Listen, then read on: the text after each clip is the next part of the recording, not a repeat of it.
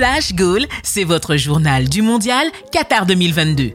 15e journée de Coupe du Monde, des champions qui ne veulent pas laisser leur titre, même si la concurrence est sérieuse.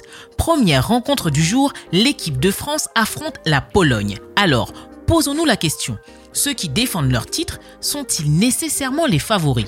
Pas forcément, me direz-vous. Mais dans ce cas précis, je serais tenté de dire oui. Les Bleus ont livré une prestation à deux vitesses. 35 premières minutes un peu brouillonnes, alternant le bon et le moins bon, et les Français se sont fait peur.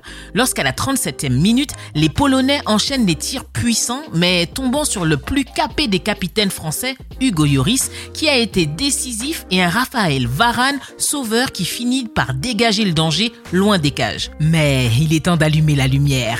Juste avant le retour au vestiaire, Olivier Giroud ouvre le score d'une frappe en pivot sur un centre millimétré d'Mbappé. Ce 52e but en carrière fait du numéro 9 des Bleus le meilleur français de l'histoire. En deuxième mi-temps, la patte de Didier Deschamps se fait ressentir et une seule équipe existe sur le terrain. Possession, course, vitesse, l'avantage repasse clairement du côté français. Antoine Griezmann, libre de ses mouvements, enchaîne les actions défensives et les lancements offensifs, ce qui conduit au deuxième but français à la 74e minute. Kylian Mbappé, bien servi par Dembélé, arme une frappe dévastatrice sur le côté gauche du but, hors de portée de Chesney. À la 92e minute, il récidive.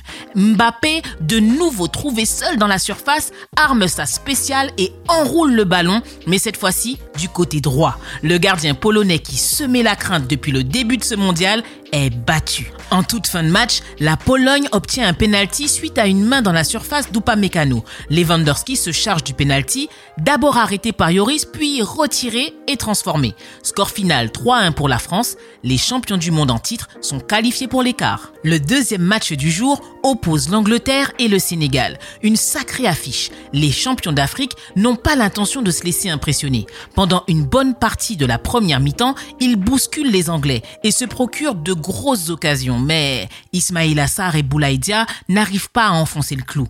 À ce niveau, le manque de réalisme coûte cher et les Anglais, eux, sont en mission. À la 39e minute, Jude Bellingham prend les choses en main en offrant une passe décisive à Anderson qui trompe Edouard Mendy.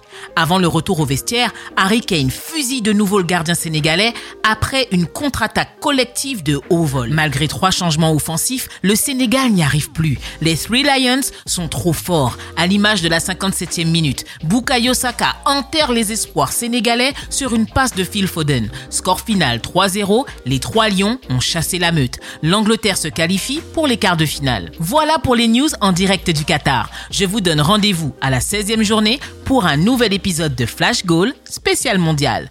À très vite la famille